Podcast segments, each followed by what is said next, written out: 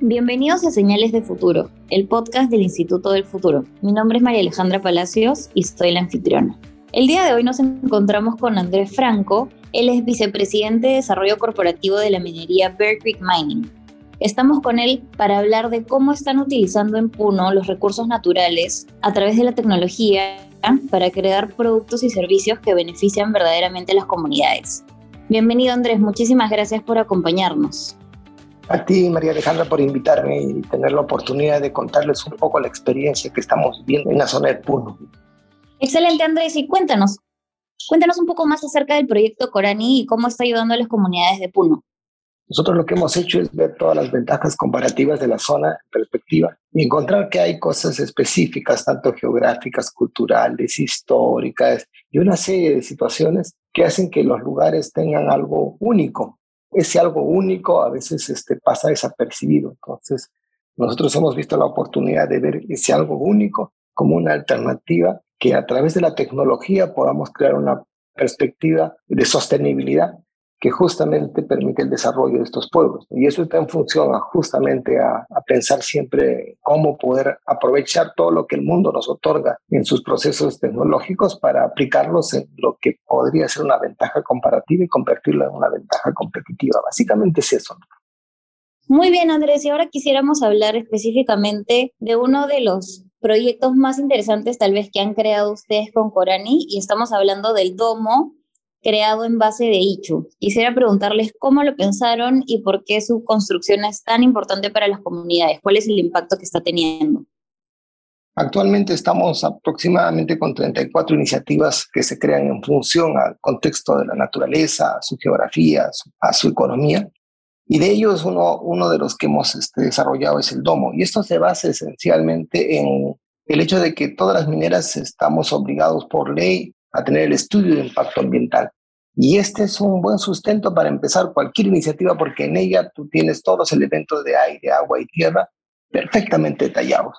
Para poder hacer este estudio, los costos son de 2 millones de dólares, 5 millones de dólares, 15 millones de dólares, así que son muy completos. Entonces, con esas bases tú tienes toda una forma de poder pensar en qué alternativas hay para desarrollar todo un pueblo sin depender de la minería básicamente en, base a lo que tienen en su entorno que pueda generar un impacto real y sostenible. Entonces ahí vimos que tienen Ichu, es una zona donde hay bastante Ichu. El Ichu tiene características extraordinarias. Tienen ahí una cianobacteria que también lo conocen como cuchuru, que está desperdiciada y que tiene propiedades increíbles. Entonces decidimos unir varias de estas cosas y empezar a crear una serie de iniciativas que terminaron en el domo, porque entenderás que el lichu es un elemento termoestable considerado como uno de los elementos naturales que te permiten justamente protegerte del frío. Y decidimos hacer un domo que tuviera las características donde estuviera incluido el lichu, donde a su vez la resina que pudiéramos emplear también sea natural. Recuerden que hay características especiales, como había dicho, que hay el frío, está el tema de la ultravioleta. Cada 300 metros que uno suba sobre el nivel del mar hacia la parte superior, se eleva en 4% la influencia del ultravioleta. Es decir, tú tienes ahí fotones muy energéticos, por lo tanto las posibilidades de generar algo interesante es viable. Entonces dijimos, podemos crear un domo que a su vez también se aproveche la energía Después el tema del friaje, hay bastante friaje y siempre lo hemos visto desde una perspectiva de que el frío no es tan bueno y hay que hacer campañas para luchar contra este terrible mal que, normalmente afecta a las poblaciones altoandinas. Pero en vez de pensar en que genera toda una suerte de cadena de, males, ¿por qué no pensar en todos los beneficios que estos puedan crearse? Entonces decidimos de que el frío, el licho que tienen allá, que en realidad es como una hierba mala, como un pasto amarillo que va creciendo y que hay que de vez en cuando sacarlo y quemarlo porque este no, no, no beneficia para, para el crecimiento de los pastos ni la alimentación de la alpaca al 100% como ellos quisiéramos, que tienen que tener pastos, en fin, una serie de cosas. Entonces hicimos una mezcla de la de lichu con una resina que es de la papandina. La papandina también tiene características muy especiales, tienen bastante cantidad de azúcar, porque entenderás de que el proceso de una fotosíntesis de una planta en esa zona no es la misma que a nivel de la costa, porque ahí tienen una influencia ultravioleta muy fuerte. Por lo tanto, cuando hacen fotosíntesis en los cloroplastos, los fotosintetizadores, que son los que se excitan ante una longitud de onda específica de los fotones o de la luz, eh, hace que se necesite bastante energía y por lo tanto esta energía es muy, muy interesante y se genera una cantidad de almidón mucho mayor que en otro tipo de, de, especies de papa. Entonces encontramos ahí que el almidón era muy interesante, empezamos a hacer todo un proceso al respecto, lo usamos como almidón, mezclamos con el licho y empezamos a crear las primeras formas de hacer unas planchas. Primero hicimos papel, hicimos este, máscaras de ichu, eh, lo mezclamos con el algodón, lo mezclamos con la alpaca, en fin, empezamos a ver una serie de alternativas, ¿no? por eso que también está la posibilidad de crear un traje espacial, que es la parte que estamos haciendo una propuesta nosotros, para poder aportar de repente al desarrollo de la astronomía como peruanos y estamos creando una ropa muy especial que, que ya te lo comentaré a futuro. Por ahora, eh, basado en estas ideas, empezamos a decir, oye, empecemos a desarrollar un tomo con las características propias del lugar. Usemos el ichu, que tiene burbujas de aire en la parte central que justamente genera un aislamiento importante. Eh, empecemos a utilizar la resina que tiene la papa andina, entonces lo mezclamos juntos y empezamos a crear una especie de, como una especie de vid que empezara a tener forma. Eh, vimos que la mejor manera de desarrollar esto era que, era tuviera esa forma de domo, porque es más, mejor eh, mejor resistencia a los vientos, al frío y a las condiciones específicas de la zona. Hicimos el domo, démosles un poco de vida a este proceso, encontramos que el lichu, la clorofila del lichu, tiene características muy interesantes, se estimula bastante con la ultravioleta. Entonces empezamos a crear placas de cátodos llanos con intermedios de, de clorofila de ichu y vimos que había una vibración de electrones y con los cátodos llanos generamos una diferencial y empezamos a generar energía. Entonces, no solamente podía hacer que el domo eh, sea un lugar habitable, sino sea autosostenible, pueda generar su propia energía. Y si puede generar su propia energía, entonces ya puede modificar o generar la temperatura que desee. Y obviamente también la forma podría captar agua. Entonces teníamos agua, teníamos energía. El tratamiento de los residuos también era interesante porque dijimos, hoy hagamos un, un baño que ya permita procesar y que genere fitohormonas para poder seguir sembrando este, dicho y que esto se vuelva algo muy interesante. Entonces ahí también se crearon fitohormonas, se aprovechó también estos desechos para generar energía, porque ahí actúan un cierto tipo de bacterias. Aprovechamos las bacterias que tienen o que se generan en la zona. A veces este, las alpacas eh, en su parte del ilión, la parte última del intestino, tienen unas bacterias que son muy útiles y empezamos a, a considerarlas como tal para que también generemos energía de lo que se de los desechos fecales y esos fecales generen electricidad y a su vez este, generen fitohormonas y, y, también se aproveche el agua, así como lo hacen básicamente los astronautas. Entonces creamos un domo que sea totalmente autosuficiente, que se mantenga su temperatura, se genere su propia energía, se genere su propia agua y obviamente haga su propio proceso. Entonces este domo es bastante completo y requiere muchísimo conocimiento. A ello le agregamos y aprendamos a usar la tecnología que la seguridad del domo, que empezamos a hacer programas, empezamos a usar el Python, que es el, programa más simple, luego entramos en C++, y empezamos a utilizar varios tipos de programas, ¿no? El Dart para poder programar los, en Android, en iOS, en fin, crear aplicativos y una serie de, temas que complementen el domo, porque el domo necesita una puerta para abrirse. Entonces dijimos de que un reconocimiento facial que reconozca el rostro que se abre la puerta, ¿no? Y los chicos empezaron a aprender a manejar esta programación bastante compleja se maneja 70, 100, 200 variables por, por segundo para poder detectar un rostro y, que se abra la, la, puerta en forma automática. Y ya que estábamos en eso, dijimos, hagamos también que esto sea conectado con las zonas de salud, para que la persona que entre a su casa y sea detectado su rostro, también puedan verle la temperatura, pueden verle los signos vitales, que son los latidos del corazón, la presión, y toda esa información se vaya directo a la posta médica sin que el usuario de la, de la zona o de del domo esté mandando información, sino en forma automática le está dando la información en caso de encontrar una anomalía, poder identificarlo y poder actuar inmediatamente la posta, ¿no? Lo que ahorraría muchas cosas. Entonces, esos temas todavía están en, proceso porque hay que ver los contactos con la posta, si la posta o, la, o el Ministerio de Salud quisiera este sistema, en esos son detalles que faltan todavía, pero pues en este momento tú vas al domo, te toma la temperatura, te toma la presión, te toma la oxigenación y toda esa información lo puede mandar una central de datos que puede ser para el uso de los que vean por conveniente o, de la misma familia que usa el domo pueda indicar a dónde puede llevar esta información que es histórica y que va a controlar su salud. A su vez, dentro del domo empezamos a ver que hay una falta de oxígeno en la zona. Mm, en realidad no es falta de oxígeno, sino la poca presión que hay a esa altura. Estamos hablando de 5.000 metros sobre el nivel del mar. Las moléculas de oxígeno están muy dispersas. Entonces la nariz, al buscar las moléculas de oxígeno que están tan dispersas, es más difícil respirar. Por lo tanto, lo que había que hacer era incrementar un poquito el número de moléculas. ¿no? tenemos un 21, 78, 21% de oxígeno, 78% de nitrógeno. Incrementemos un poco el oxígeno. ¿Cómo lo hacemos de manera natural?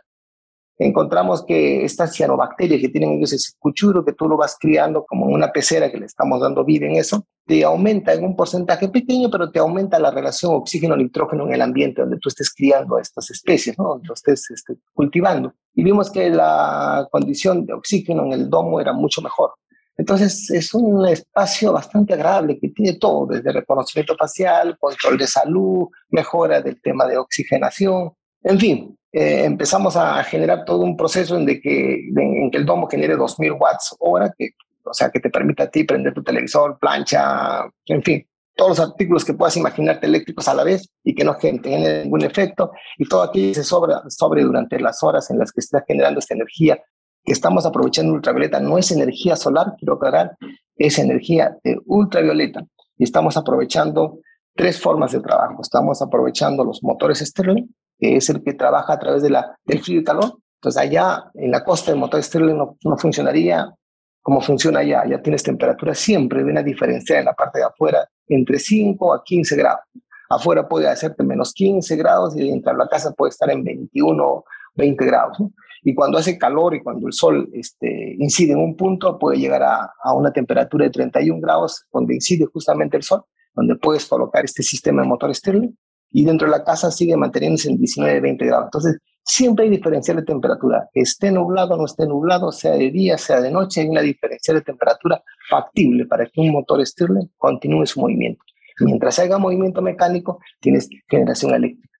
Entonces, mezclamos esa generación eléctrica con las celdas que son este, como una especie de fotovoltaicas, pero generadas a través de la clorofila de licho, empezamos a generar energía y lo mezclamos con un sistema CIVIC, que significa que cableamos para tener una protección. Obviamente los domos están a cierta altura, hay tormentas eléctricas, y hay que crear este, celdas Faraday para proteger ante un rayo o cualquier cosa como estas que pueda generar un, un, impacto o un daño en la zona o el lugar que estamos creando. Entonces hicimos, este, ya que teníamos que hacer una celda Faraday empezamos a crear dos tipos de elementos que cuando están a diferentes temperaturas o a diferentes espacios o diferentes contextos también generan energía. Entonces mezclamos el CIVIC mezclamos los motores Stirling y mezclamos estas celdas fotovoltaicas hechas a través del de licho, ¿no? que, que, viene a ser en todo caso la clorofila y licho. Entonces, esos tres elementos me han permitido tener mínimo dos, 2000 watts hora en un, en un solo lugar específico. ¿no? Estamos hablando aproximadamente 45, 50 metros cuadrados que tiene un domo de estos.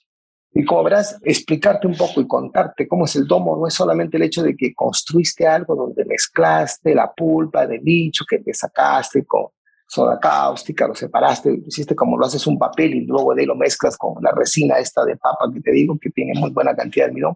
No solo es ese proceso, sino está incluido un montón de cosas donde se aprovechan las condiciones naturales del lugar. Hace frío, perfecto, aprovechemos ese frío. Este, hace ultravioleta muy fuerte, perfecto, aprovechemos el ultravioleta. Oye, crecen ahí como una especie, ellos lo, lo, toman como, como unos hongos o como unas hierbas que crecen dentro del agua, que en realidad son cianobacterias, que tienen propiedades increíbles para protección solar, que tienen para mejorar el rostro, es estética, para mejorar la circulación. O sea, tienen unas cosas increíbles esta, esta cianobacteria, que estamos en proceso de investigación también. Entonces, todo este domo en realidad te encierra un montón de avances científicos que se tiene actualmente en el desarrollo de, todo el universo, de todo, nuestro, que es la actividad de, todos los países en el mundo, y lo estamos trayendo a una realidad específica.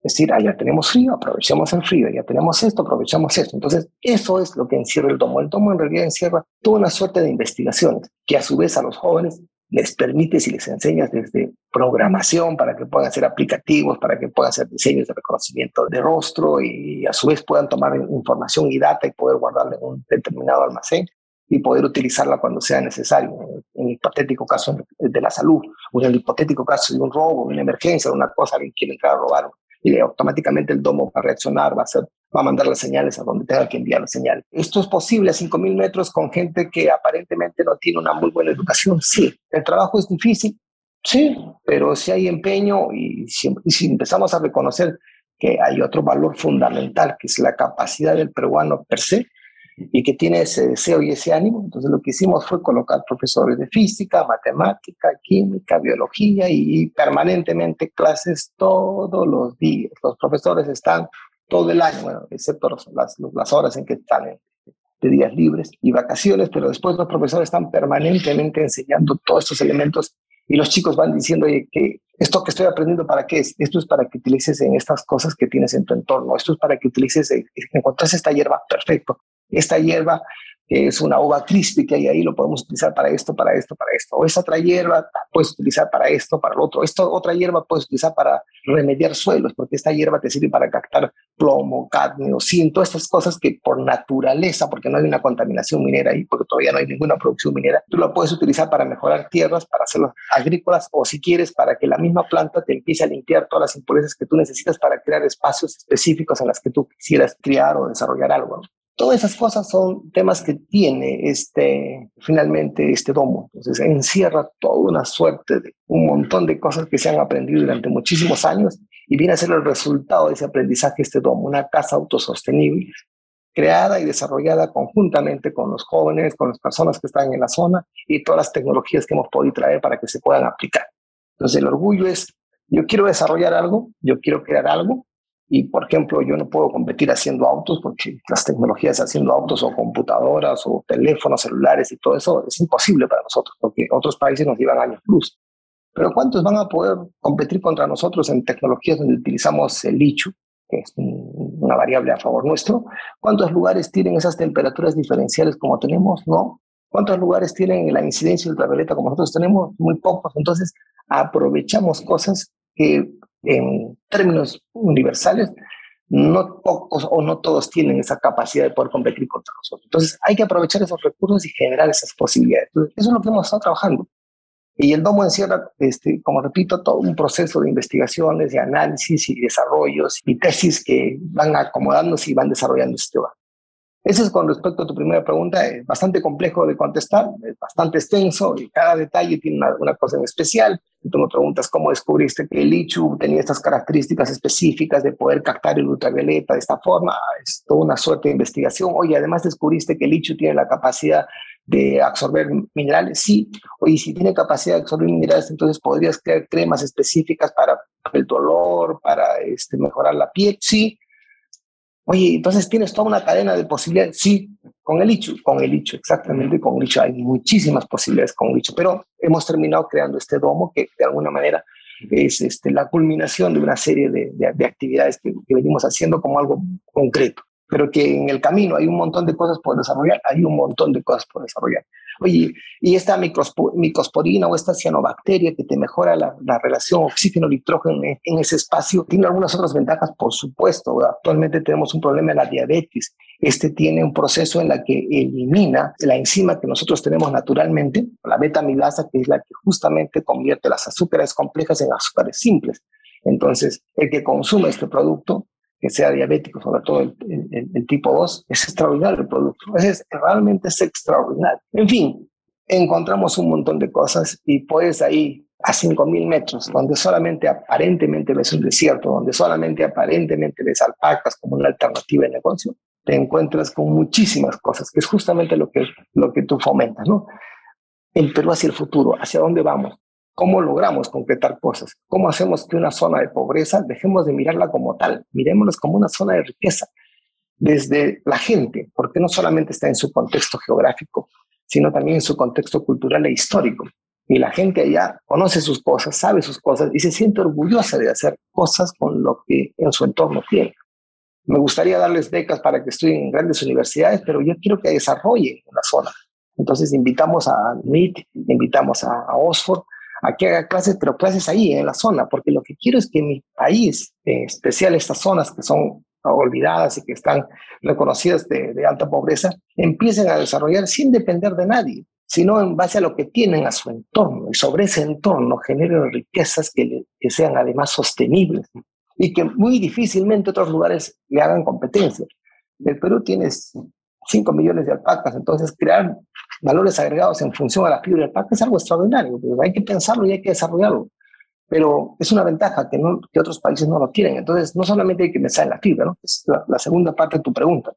Entonces, la primera parte que te contesto en realidad es un domo, es el contexto de una serie de tecnologías que hemos aplicado y que, que son muy interesantes y cada una tiene una particularidad especial y a su vez cada una de ellas puede convertirse en un startup que genere negocios y que genere alternativas y posibilidades para los jóvenes y para la gente de la zona y que además sea sostenible en el tiempo, porque realmente es muy útil y muy necesario. Por favor, acompáñanos para escuchar la segunda parte de este episodio. Gracias.